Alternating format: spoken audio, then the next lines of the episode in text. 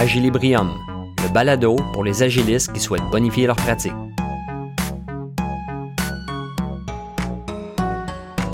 Dans cet épisode d'Agilibrium, nous poursuivons le travail entamé dans les deux épisodes précédents en créant notre énoncé de vision de produit. Nous examinerons une méthodologie pour amorcer le travail, puis nous verrons cinq angles d'attaque différents pour nous aider à rendre notre énoncé de vision vraiment inspirant. Bonjour et bienvenue à Agilibrium. Je suis Denis Saint-Michel et je vous propose dans cet épisode de rédiger votre énoncé de vision de produit. Lors des deux épisodes précédents, nous avons reconnu la différence entre une mission d'entreprise et une vision de produit. Nous avons vu à quel point l'énoncé de vision est résolument tourné vers le futur, vers un absolu que l'on cherchera à atteindre. Nous avons répertorié sept caractéristiques essentielles à un bon énoncé de vision, caractéristiques évoquées par l'acronyme FAMPC. Une vision de produit peut être influencée par de nombreux facteurs. Dans l'épisode précédent, nous avons également rempli une fiche signalétique de notre produit. Sur cette feuille de travail, nous avons identifié les bénéficiaires de notre produit. Nous avons réfléchi à leur personnalité, aux risques qu'ils cherchent à éviter et aux gains qu'ils cherchent à se procurer par l'utilisation de notre produit. Nous nous sommes penchés à envisager différents scénarios de distribution de notre produit et comment cela peut affecter le rapport que l'on a avec nos clients. Il est maintenant temps d'aller plus loin dans notre vision de produit en créant un énoncé de vision qui sera par la suite partagé avec l'équipe produit et les différentes parties prenantes. Cette vision deviendra le fil conducteur, le point de repère de toute notre démarche de valorisation et de réalisation du produit. Avant de se lancer sur le papier blanc et d'y aller de tentative d'énoncé de vision, il est primordial de bien maîtriser notre fiche de produit. Il ne faut pas se restreindre de bien remplir la fiche, de la valider avec nos collaborateurs et de se faire aider, si possible, par nos clients existants. Si notre fiche de travail est bien remplie, elle nous aidera à répondre à trois questions fondamentales pour chacun des personnages identifiés. Ces trois questions sont les suivantes. Quel problème règle notre produit ou quelle opportunité aide-t-il à saisir? Pour qui et de quelle façon distinctive? Prenons quelques instants pour revenir à l'essence de ces trois questions. Quel problème notre produit règle-t-il? Parfois, identifier clairement les réponses à cette question constitue l'étape la plus exigeante de notre fiche de produit. Tout produit ne peut être adopté par une masse significative d'utilisateurs que s'il règle des problèmes ou s'il aide les clients à saisir des opportunités. Les réponses à cette question peuvent être très terre à terre, comme pour notre persona avocat qui cherche à remplir plus rapidement ses documents légaux. Elles peuvent également être un peu plus subtiles, comportementale, voire superficielle. La possibilité de se mettre de l'avant, de promouvoir sa personne, peut tout à fait être une opportunité fournie par notre produit. L'important, pour nous qui sommes product owners ou gestionnaires de produits, est d'avoir des réponses franches à cette question et d'être sûr de nous lorsque nous les défendons. L'autre question essentielle pour laquelle nous devrions avoir des réponses maintenant, grâce à notre fiche de produit, est de savoir pour qui ces problèmes seront réglés et pour qui ces opportunités seront saisies grâce aux merveilleux produits que nous fabriquons. Ce sont nos personas que nous avons identifiés précédemment sur notre fiche de produit. Enfin, comment notre produit règle-t-il ces problèmes ou facilite-t-il l'accès à ces opportunités? Plus encore, comment notre produit fait-il cela de façon innovante? Il y a dans le monde très peu d'initiatives commerciales qui sont réellement révolutionnaires, qui n'existaient pas avant. Il est fort à parier qu'une bonne quantité de compétiteurs et d'alternatives existent pour notre produit. Sachant cela, dans notre travail de création d'énoncés de vision, tâchons de miser sur nos facteurs différenciateurs. Quelle est la saveur unique que nous proposons? Pour commencer à rédiger notre énoncé de vision de produit, je vous propose un exercice concret. Nous allons utiliser les informations que nous avons mises en place sur notre fiche de produit pour rédiger une phrase qui servira d'assise à la suite de notre processus. Pour maximiser la valeur de cet exercice, prenez le temps de le compléter pour chacune des combinaisons persona et besoins que vous avez sur votre fiche de produit. Ce que nous allons faire, c'est utiliser un gabarit pour faire la synthèse, en quelques mots, de ce que notre produit offre à nos personas et pourquoi ceux-ci pourraient utiliser notre produit. Vous trouverez le gabarit dans les notes du balado. Ce gabarit s'exprime comme si pour le persona, qui, le nom du problème ou de l'opportunité, le nom du produit est un catégorie de produit qui bénéfice ou avantage. Contrairement à concurrent ou alternative, Notre produit, facteur de différenciation. Si l'on construit sur le travail que nous avons fait lors du dernier épisode, et en supposant que nous travaillions à rédiger l'énoncé de vision d'un produit qui est une plateforme web pour aider les avocats en litige immobilier, utiliser ce gabarit pourrait nous donner un premier jet d'énoncé qui ressemblerait à quelque chose comme ça. Pour l'avocat expérimenté, qui souhaite sauver du temps dans la préparation de ses documents légaux, la solution IMO Légal est une plateforme web qui permet la préparation et l'utilisation de gabarits légaux spécialisés dans le droit immobilier. Contrairement aux solutions traditionnelles de base de fichiers, notre produit offre un moteur de recherche spécialisé ultra rapide, permettant aux professionnels de l'immobilier de rechercher exactement le document souhaité, pré-rempli à partir d'un historique personnalisé. Ouf.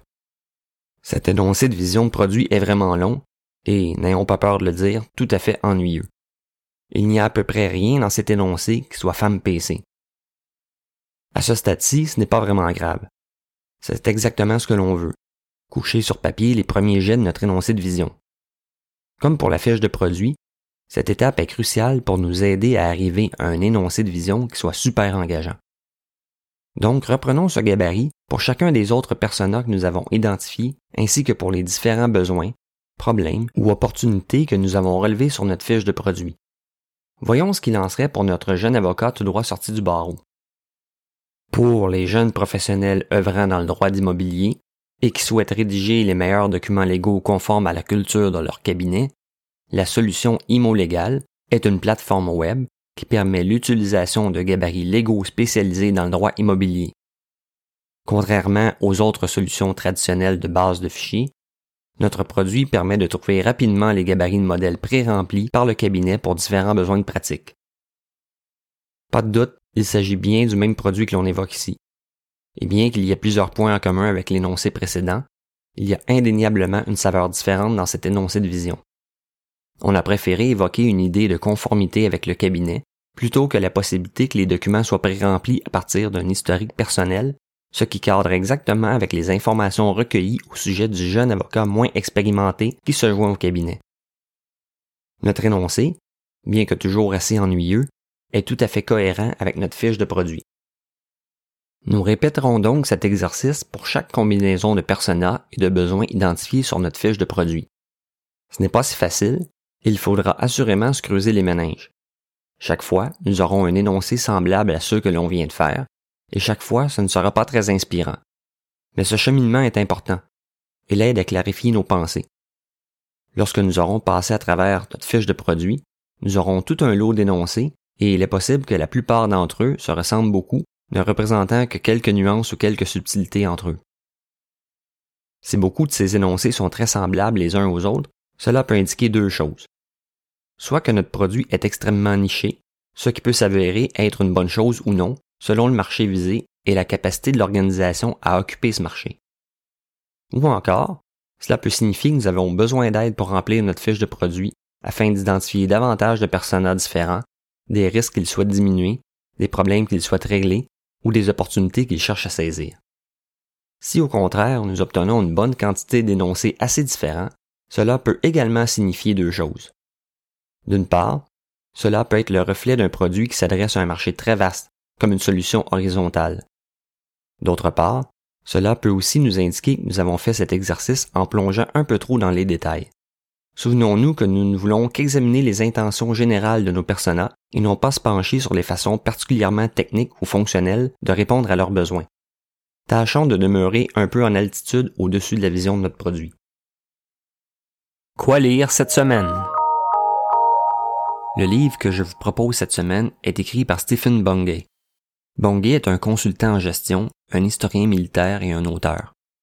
Dans son livre The Art of Action, il pose un nouveau regard sur la façon dont les gestionnaires peuvent transformer la planification en exécution et l'exécution en résultat. Il aborde la question en se référant à différents modèles militaires au cours de l'histoire. C'était une lecture à la fois divertissante et fort instructive. Il y a entre autres un passage fort intéressant sur la création d'une vision stratégique chez le fabricant d'équipements lourds japonais Komatsu. The Art of Action est disponible sur Amazon et sur le site de l'auteur. Vous trouverez les liens dans les notes du balado. Nous voilà donc avec tout un paquet de phrases, énoncés de vision fort peu inspirants, trop longs et n'ayant pas les caractéristiques femme PC que l'on recherche. Fort de cet exercice mental et de l'examen approfondi de notre produit que nous avons effectué depuis l'épisode précédent, il est maintenant temps de passer à l'étape où nous allons polir notre énoncé de vision pour le rendre vraiment très engageant. Ce que nous souhaitons faire est de simplifier les énoncés que nous avons écrits. Premièrement, ils sont beaucoup trop longs pour être mémorisés facilement. Nous viserons donc à les transformer en énoncés de 10 ou 12 mots tout au plus. Si on peut faire plus court, c'est encore mieux. Mais comment donc allons-nous y parvenir? Je vous propose de revoir chacun des énoncés que vous avez créés en l'abordant selon l'un des cinq angles suivants. L'aspect quantitatif, l'aspect qualitatif, les compétiteurs, les organisations modèles et le rêve à accomplir. L'aspect quantitatif. Nous pouvons utiliser cet angle d'attaque si nous souhaitons mettre en évidence une caractéristique de quantité de notre produit. Par exemple, si nous avons identifié que, contrairement aux autres solutions numériques existantes, la nôtre contient ou contiendra tous les documents légaux du domaine de l'immobilier au Canada, nous pourrions décider de mettre cela de l'avant. Un énoncé de vision de produit que j'aime beaucoup et qui utilise cet aspect quantitatif est celui de la compagnie Sonos, dont les haut-parleurs Bluetooth sont sans doute la gamme de produits les plus populaires. L'énoncé de vision des produits Sonos se lit ainsi. Aider les mélomanes à jouer n'importe quelle chanson, n'importe où dans leur maison. Il fut un temps où l'énoncé de Sonos était plutôt remplir chaque maison de musique.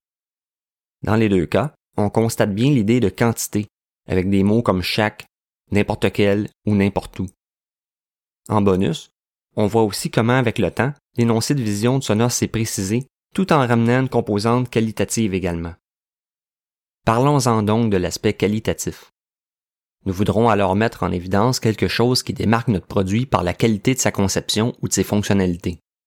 Nous pourrions aussi l'aborder en déplaçant la notion de qualité vers nos clients et nos utilisateurs pour évoquer un produit raffiné. Reprenons l'énoncé de vision de Sonos. Au fil du temps, cette vision s'est précisée et s'est très habilement évoquée dans la vision actuelle du produit. Aider les mélomanes à jouer n'importe quelle chanson n'importe où dans leur maison. Il aurait été facile, et peut-être même très intuitif, de débuter cet énoncé par aider tous les amateurs de musique. Au lieu de cela, l'utilisation du mot mélomane amène une notion de qualité, simplement par l'utilisation d'un mot un peu plus raffiné. Voilà une technique à retenir. Elle a comme bénéfice, en plus, de nous aider à réduire la longueur de l'énoncé. Voici un autre exemple d'énoncé de vision de produit mettant en valeur l'aspect de la qualité. Giro Sport Design, fabricant de vêtements et d'accessoires de protection pour la moto, a un énoncé de vision de produit très inspirant. S'assurer que la conduite est la meilleure partie d'une belle vie.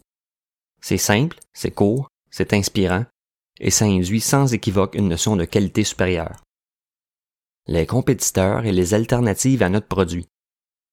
On a pris soin dans notre fiche de produit de réfléchir aux moyens particuliers et différents qu'a notre produit de résoudre les besoins ou les défis de nos bénéficiaires.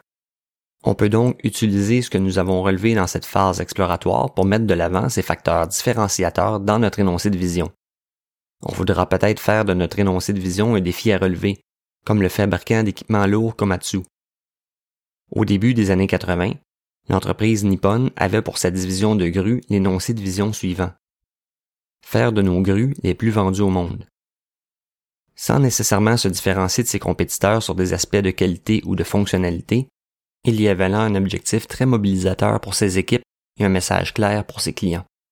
Dans les années 60, Nike est allé d'une vision on ne peut plus claire et agressive adressée directement à son principal rival Adidas. L'énoncé de vision n'a que deux mots et est on ne peut plus facile à retenir. Crush Adidas. Sans être aussi radical, il est tout à fait valable si on le souhaite de façonner notre énoncé de vision sous cet angle. Avec plus de douceur, Philip Morris, grand fabricant de tabac, avait dans les années 50 utilisé un énoncé de vision qui combine un peu la volonté de Komatsu et la fougue de Nike. Visant son principal compétiteur, l'énoncé de vision est un peu plus subtil, mais tout aussi engageant remplacer RGR en tant que tabac numéro un au monde. De quoi nous inspirer, vous ne trouvez pas? Des organisations modèles peuvent aussi nous inspirer pour transformer nos énoncés peu engageants en véritables énoncés de vision mobilisateurs. Cette technique consiste à s'inspirer d'entreprises que l'on respecte, que l'on admire et qui œuvrent ou pas dans notre domaine ou dans notre marché. Si l'on souhaite utiliser cet aspect pour affiner notre énoncé de vision, on s'assurera de prendre des entreprises emblématiques, jouissant d'une belle réputation positive auprès des gens. On pourra ensuite essayer d'instiller un peu leur esprit dans notre propre énoncé de vision. Par exemple, dans les années 70, la vision de l'Université Stanford était devenir le Harvard de l'Ouest.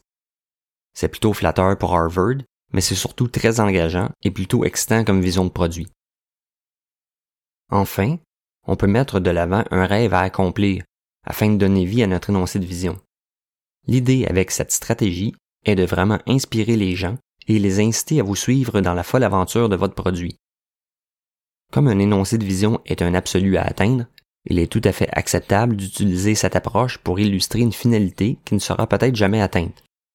L'espoir, les valeurs fondamentales ou les promesses d'innovation technologique ou sociale sont d'excellents catalyseurs de rêve. Voyons quelques exemples.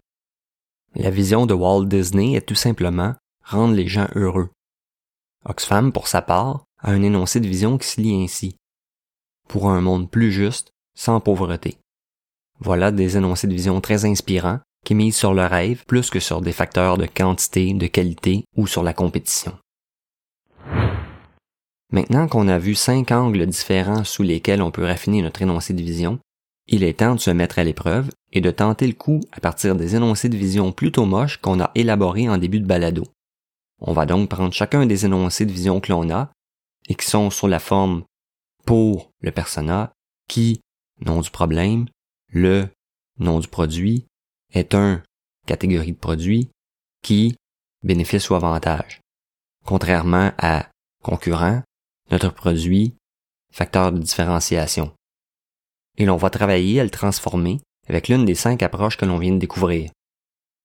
À chaque fois, on va essayer une variante ou l'autre, selon que l'on a envie de mettre davantage l'accent sur les qualités de notre produit, notre objectif de mise en marché, nos facteurs différenciateurs ou une image de rêve que l'on souhaite véhiculer. Ne nous étonnons pas si au début c'est un exercice plutôt difficile et demandant. C'est tout à fait normal. Cependant, après quelques répétitions et en s'exerçant sur tous les énoncés de vision que l'on avait, on va très vite voir émerger des tendances, un modèle ou un intérêt qui se dégage naturellement. Sans s'en rendre compte, on va s'apercevoir qu'on est instinctivement en train d'utiliser les facteurs quantitatifs par exemple ou un comparatif aux alternatives de notre produit. Il ne faut pas forcer cela. En faisant consciencieusement cet exercice, on sera largement récompensé. Par un heureux hasard de la chance, de notre inspiration et de notre perception, on tombera sur un énoncé de vision qui nous plaît vivement, que l'on trouve engageant, et l'on aura un déclic. Ce sera la sérendipité.